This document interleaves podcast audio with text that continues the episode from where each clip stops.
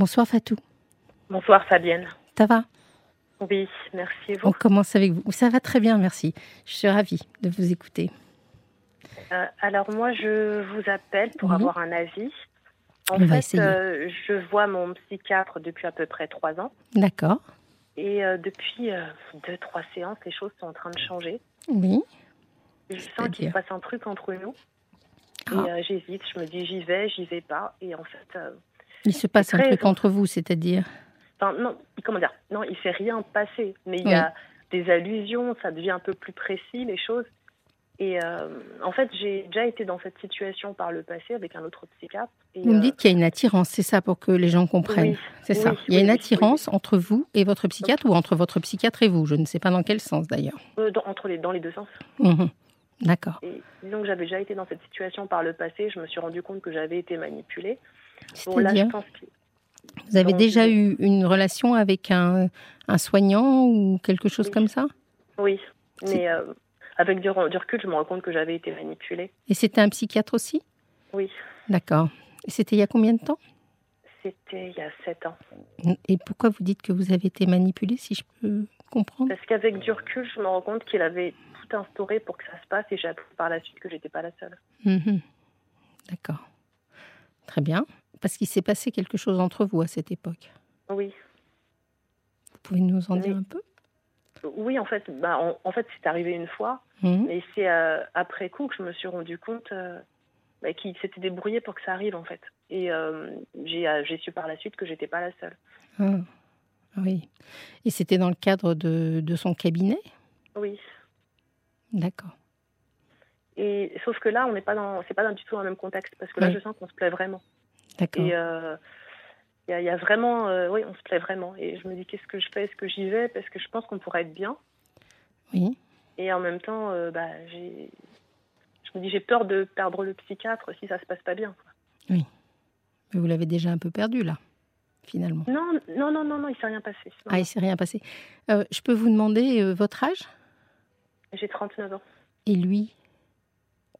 54. Ah, il est beaucoup plus âgé, donc. Enfin, beaucoup plus. Ça existe, hein, des relations avec des gens qui sont un peu plus âgés. Mais vous n'avez pas le même âge. Moi, j'ai toujours été avec des hommes beaucoup plus âgés. D'ailleurs, il le sait. Donc, Hum. voilà. Oui. Euh, mais en fait, c'est voilà, il y, a- il y a des choses. euh, je pense pas me faire de film en fait. D'accord. Et est-ce que vous pouvez nous raconter justement euh, ces choses qui vous laissent, laissent à penser que vous avez une attirance réciproque? Mais par exemple, euh, en fait, il me faisait souvent des compliments, mais bon, voilà, moi je les prenais comme des compliments sans plus. Et il y a deux séances, il m'a regardé d'une manière, mais c'était vraiment intense. Je savais plus où me mettre. Et en même temps, ça me perturbait. Il me disait que j'étais jolie. Ah bon Euh, en fait, j'avais euh, une robe. Et Oui. il m'a dit, vous allez provoquer des accidents avec cette robe. Il faudra plus venir habiller comme ça, sinon je vais avoir du mal à me concentrer. Mais Elle avait quelque chose de spécial, votre robe? Euh, C'est une jolie robe, mais enfin, Oui. une robe, voilà, une robe. Mm. Et en fait, euh, moi, je me suis sentie, voilà, je- j'étais, je sais pas, ça m'a fait quelque chose Oui. et je lui ai dit, euh, je lui ai dit en fait, je lui ai dit qu'il m'émoustillait. Je lui ai dit, vous êtes en train de m'exciter, docteur. Il m'a dit, ah bon, Mm. regardez-moi, explique-moi ce qui se passe. Il y avait des jeux comme ça. Et euh, Mm. la séance d'après, par exemple, il m'a pris la main. Il m'a pas fait payer la séance. Ah, Et pour quelle raison? Non, parce qu'il sait que j'ai des difficultés de, d'argent. Et puis en fait, comme je suis prof, il m'a dit qu'il prendrait des cours à la place. Mhm. Oui, c'est ambigu. Mais je pense que je, je pense qu'il y a aussi plaît en fait. Il, il a une vie de famille Vous êtes au courant de, ses, de sa Oui, vie? oui, oui, oui. Il m'a dit qu'il était marié, il a trois enfants, euh, voilà, trois Mm. ados. Donc au début, je lui avais dit que les cours ça pouvait être pour ses enfants. Il m'a dit que c'était lui qui en avait besoin. Oui. Et vous le voyez dans quel contexte, si je peux me permettre? Euh, C'est dans une institution ou c'est euh, Dans son cabinet. dans son cabinet et, et- alors je vais être un peu indiscrète parce que j'essaye de vous aider, hein, mais Oui. c'est pour quelle raison que vous En fait, il consultez y a, il y a quelques années, euh, j'avais commencé à voir l'autre psychiatre parce qu'après avoir quitté le père de ma fille, j'étais mal. Oui.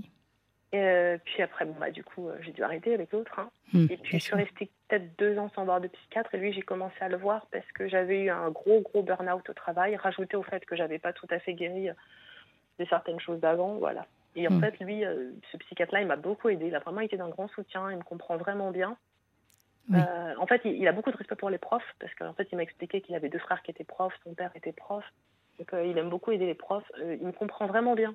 Mhm. Et je sais pas, on, est, on est au diapason sur beaucoup de choses. Ce qui, ce qui je dirais, est le propre d'un psy, tant qu'à faire de vous comprendre. Oui. C'est notre travail.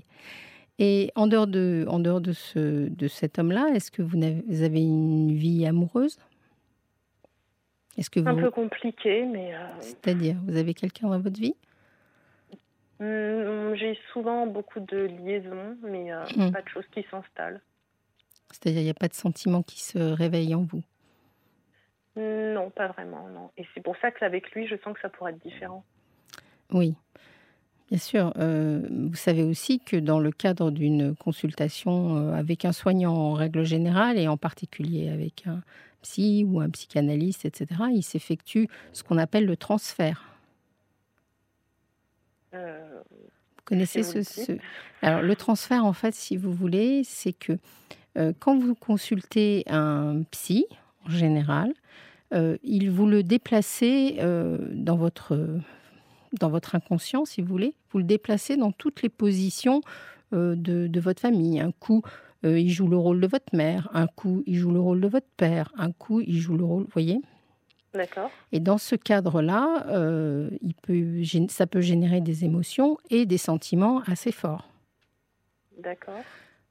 Pour autant, c'est euh, un cadre factice, finalement. Donc c'est un endroit où se rejouent des émotions du passé sans pour autant qu'elles soient une réalité. Mais pourtant, moi, je suis presque sûr que c'est réciproque en fait. Alors oui, je, vais y venir parce que c'est une chose. Mais pour l'instant, euh, les rencontres que vous avez avec ce psy se font que dans le cadre de son cabinet. Oui, oui, oui. D'accord, il ne vous a pas invité à vous voir en dehors de ce cadre-là. Il m'en a parlé une fois, mais ça s'est pas fait. Qu'est-ce qu'il vous a dit, par exemple, à ce moment-là? Ben, J'avais oublié un document. Il m'avait demandé s'il pouvait venir me le déposer chez moi. Mais c'était euh, il y a plusieurs semaines, ça m'a fait bizarre, donc je lui ai dit non, je, préférais revenir le prendre. Ben oui, bien sûr. Bien sûr que vous préférez le voir toujours dans ce cadre-là. C'est normal. Là, on a reparlé par rapport aux cours, parce que comme il veut prendre des cours, ben, voilà. C'est alors après, il y a euh, son attitude à lui, si vous voulez. Nous, on a une, ce qu'on appelle une déontologie. Et dans notre déontologie, euh, alors, déjà, avant de vous parler de déontologie, au même titre que chez le patient, il s'effectue ce qu'on appelle le transfert, dont je vous ai parlé, il s'effectue chez le psy un contre-transfert, c'est-à-dire que les psys peuvent être, euh, en effet, euh, touchés émotionnellement par les gens euh, qu'ils reçoivent. Il me le dit souvent que je le touche, oui. Hmm. C'est normal, mais on a tout un travail à faire. Être un bon psy, entre guillemets, c'est justement ne pas aller dans ce sens-là, parce qu'on sait aussi que c'est le cadre de la thérapie qui génère ça. D'accord. Et donc, on ne doit pas transgresser. Hmm. Je comprends ce que vous me dites, mais en même temps, je suis tellement sûre que, je sais pas, la manière dont il a de me regarder, il me dit que je le touche, que je suis un bonheur, euh, qu'il est content de me voir, il a de me revoir. Des, oui, bien sûr. Justement, alors c'est pour ça que je suis en train de vous dire, moi, ce qui est difficile pour moi aujourd'hui, D'abord, c'est de juger un collègue, bien sûr, mais euh, en effet, de ce que vous me dites, il semblerait que lui, il ait dépassé le cadre. Vous savez, on a, on a un cadre assez clair. Par exemple, payer, c'est un cadre très clair. En ne, vous faisant pas payer ou en ne vous disant pas que vous avez une dette, finalement, euh, déjà, il sort du cadre. Et en sortant du cadre, il vous invite, quelque part, à, voir les choses différemment. Alors, je précise qu'il n'a jamais été déplacé. Hein. Il n'a jamais. Euh, D'accord. mais vous m'avez dit qu'il vous avait touché la main, non?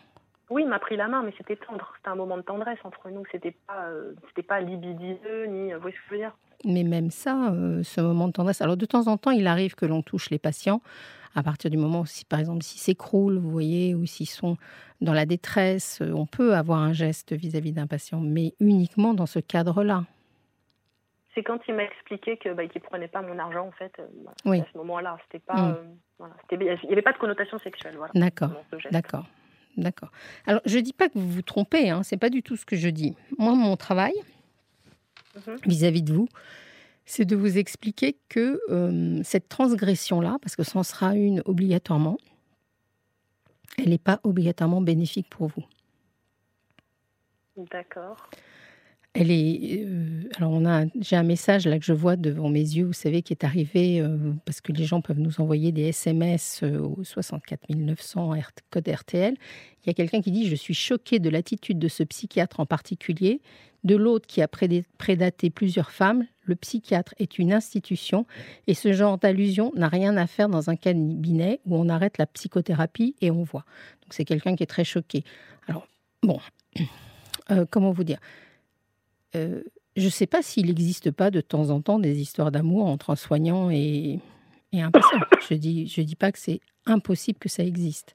En revanche, ça ne peut pas exister dans le cadre du cabinet.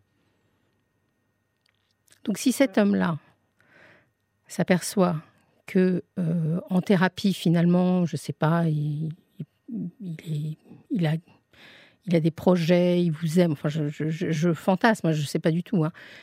Il doit sortir du cadre et il doit vous dire. Alors, mon, mon conseil à moi, c'est que vous lui disiez ce que vous ressentez, D'accord. Ok. pour que ça se clarifie sur le plan de la thérapie quand même. D'accord. Parce que, euh, vous savez, dans la première relation que vous avez eue, vous m'avez dit, je me suis sentie euh, manipulée, c'est ça? Ah, mais carrément. Oh là là. Mais vous avez, c'est allé loin cette avait- relation? En fait, c'était pas une relation. Les, choses, enfin, la- l'acte sexuel s'est passé une fois dans son cabinet et après. Mais c'est énorme. mais complètement euh, nulle en fait. Et euh, le jour d'après, en fait, je suis partie. euh, j'ai déposé. Je suis partie. et Je voulais faire un- une main courante. Oui, vous l'avez pas fait Et là, en fait, la police m'a dit que si justement, mais eux, ils m'ont dit qu'il fallait déposer une plainte. En fait, une main courante, Oui. c'est pas suffisant. Et ils m'ont dit. euh, donc, bah, c'est ce que j'ai fait. Oui. Et en fait, ce qui s'est passé entre temps, c'est que lui-même avait appelé ma généraliste pour dire que j'avais eu un comportement déplacé avec lui. Hmm. Ce n'était pas le cas. C'est vraiment lui qui a fait le Hmm. premier pas, euh, qui, qui m'a attrapé et ce qui, voilà, qui s'ensuit. Hmm. Et donc, ma généraliste, elle me dit écoutez, je suis désolée. Il m'a expliqué que les médicaments que qu'il vous donnait, ils ont eu un effet, ça doit être ça. Je lui dis non, non, c'est pas du tout ce qui s'est passé. Non, non, non. non. Et en fait, quand je suis allée voir ce nouveau, euh, ce nouveau médecin que je vois, euh, en fait, il le connaît. Donc, il m'a dit Ah oui, d'accord, non, non, j'ai déjà entendu des choses comme ça avec lui. Oui, alors dans le premier cas, euh, c'est clairement, euh, il faut porter plainte, euh, bien entendu, et c'est voilà, c'est un abus en termes clairs, si ce n'est en plus que vous avez l'air de me raconter que ça s'est fait dans une certaine, enfin pas agressivité, mais en tout cas sans que vous ayez vous ayez consenti à quoi que ce soit. J'étais un peu, comment dire, j'étais sidérée en fait. Oui, Je me suis bah oui. qu'est-ce qui est en train de m'arriver?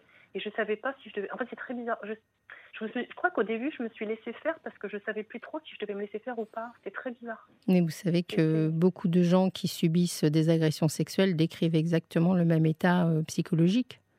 Ah ouais. C'est-à-dire que quand vous rencontrez un psy, il a quand même un fort ascendant sur vous parce qu'il est censé savoir, il est censé être euh, la sagesse, la connaissance, etc. etc. Donc euh, il a dans les mains, euh, il doit, je sais pas, on- il a les rênes de la consultation et en tout cas, elle doit se dérouler euh, dans un certain cadre qui est très important. Disons que oui, je comprends ce que vous dites, mais c'est après coup que je me suis rendu compte que c'était bizarre. Même avant, Hmm. c'est comme s'il avait, il avait senti le truc parce que je lui avais dit que j'étais en manque d'affection, des choses comme ça. Hmm. Et euh, bon, il me posait des questions. Aujourd'hui, je me rends compte que, c'était bizarre de répondre à ça. Mais il me demandait, par exemple, si j'aimais avalé.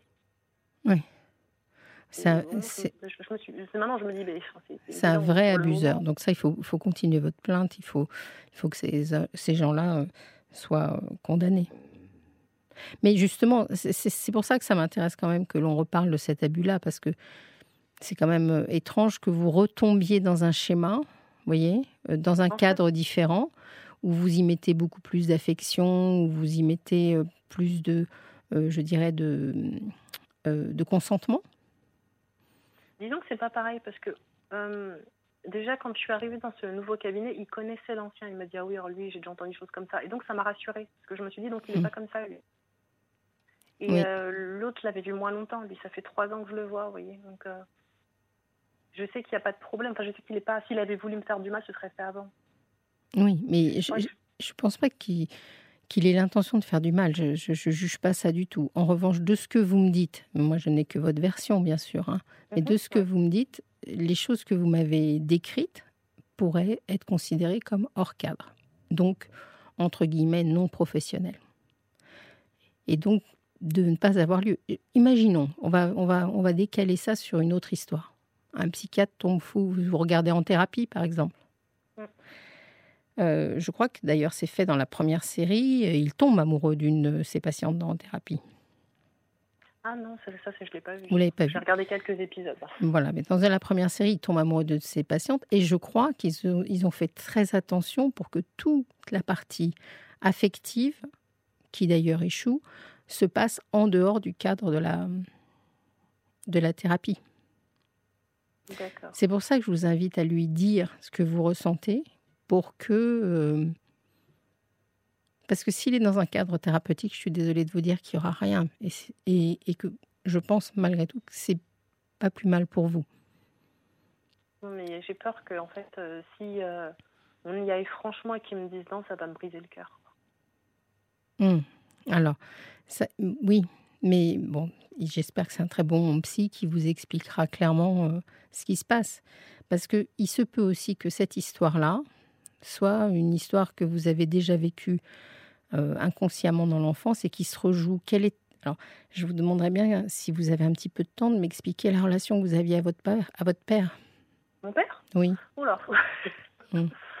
Euh, mon père, un homme, euh, un homme avec un travail très, comment vous expliquer? Mon père était diplomate, donc il voyageait hmm. beaucoup. Il avait un certain charisme, mais à l'intérieur, un manipulateur, un menteur, un trompeur. J'avais tous les détails de la vie intime par mes mères que j'avais pas envie de savoir, un homme qui ne me comprend pas. Et vous savez, euh, ce psychiatre, en fait, il me dit des choses que j'aurais voulu que mon père me dise. Que je suis jolie, que je suis précieuse, que je suis un bonheur, que je suis belle, que je suis intelligente. Oui. Et, euh, mon père est un homme. bon, après, aujourd'hui, j'ai plus de colère. J'ai compris que voilà, il reproduit ce qu'on lui a fait. Il ne connaît, il ne sait briller que par son métier. Il n'est pas empathique. Euh, il n'était pas fait. Il était juste pas fait pour être père. Je crois qu'il y a une pression sociale il hmm. fallait se marier, il fallait avoir des enfants. Voilà. Il l'a fait. Mais vous venez de faire un petit travail euh, thérapeutique en disant clairement que le, votre psychiatre, finalement, c'est un peu le père que vous auriez aimé qu'il, que, enfin, vous auriez aimé que votre père soit comme ça. C'est-à-dire avec cette aura, parce que j'imagine qu'un psychiatre, ça a une aura pour vous, mais aussi qu'il soit très attentif à vous et qu'il vous fasse des compliments. Bien sûr, bien mmh. sûr, ça me, oui, ça me plaît les compliments, j'en ai besoin, ça me bien, ça me rassure. Oui. Je me sens femme, ça me pose bien, quoi. Bien sûr, mais je comprends bien. Mais euh, vous voyez qu'en fin de compte, il se joue peut-être, parce que c'est très puissant la thérapie. C'est un cadre très particulier, donc il se joue peut-être avec cet homme-là qui a une différence d'âge avec vous, une scène imaginaire, euh, inconsciente, que vous n'avez pas eue avec votre père. D'accord. Et dans ce cas, c'est positif? C'est positif parce que sur le travail thérapeutique, c'est positif. C'est pour ça que je vous invite à poser ça avec lui et à lui dire. En revanche, sur euh, l'idée d'une histoire d'amour, c'est vous à l'échec. Parce que ça ne sort, ça, ne peut-être que, vous voyez, peut-être que si vous alliez simplement dîner avec lui, bah, finalement toute la magie euh, disparaîtrait je me suis posé la question. Ouais. de savoir. Vous retrouveriez peut-être finalement face à un homme, euh, vous diriez mais qu'est-ce que je fais là quoi? D'abord vous auriez brisé le, cadre psychothérapeutique et donc euh, vous avez raison, vous pourriez pas revenir en arrière sur ce sujet-là. Et ensuite, euh, d'un seul coup, vous trouveriez face à quelqu'un qui vous semblerait quelconque. Un dragueur comme un autre, quoi, entre guillemets. Hum. C'est pour ça que moi, je n'ai que votre version. Donc, il se peut que vous avez une surinterprétation des gestes ou des paroles qu'il vous dit. Et c'est mhm. pour ça que je pense que le mieux, c'est que vous lui en parliez. D'accord. Et il doit savoir accueillir ça. Il doit savoir vous guider là-dessus. Et peut-être diriger votre, votre amour sur quelqu'un d'autre un jour. D'accord. C'est mon conseil, Fatou. Merci beaucoup, Fabienne. J'espère que je ne vous déçois pas un peu, mais j'appelle pour qu'on me dise la vérité. Oui, mais c'est mon devoir aussi de vous dire euh, les choses euh, comme elles, comme elles doivent être. D'accord? D'accord. Mais c'est intéressant que vous, traversiez en thérapie ce passage-là. C'est très très important que vous en parliez avec lui parce que ça va vous mener. D'abord, ça va peut-être déballonner un peu votre, votre, votre état amoureux Ok, donc ça va être un peu décevant, mais ça va vous permettre peut-être d'aller le poser ailleurs. Donc c'est une étape importante. Il vaut mieux que je lui dise euh, en temps de vive vue ou je peux lui dire par SMS ou... Le mieux, c'est que vous lui disiez en séance. D'accord, ok. C'est le mieux. D'accord? D'accord, très bien. Je vous remercie vraiment pour votre appel. Merci beaucoup. Bon courage. À, à bientôt. Passez une bonne soirée. RTL, parlons-nous avec Fabienne Kramer.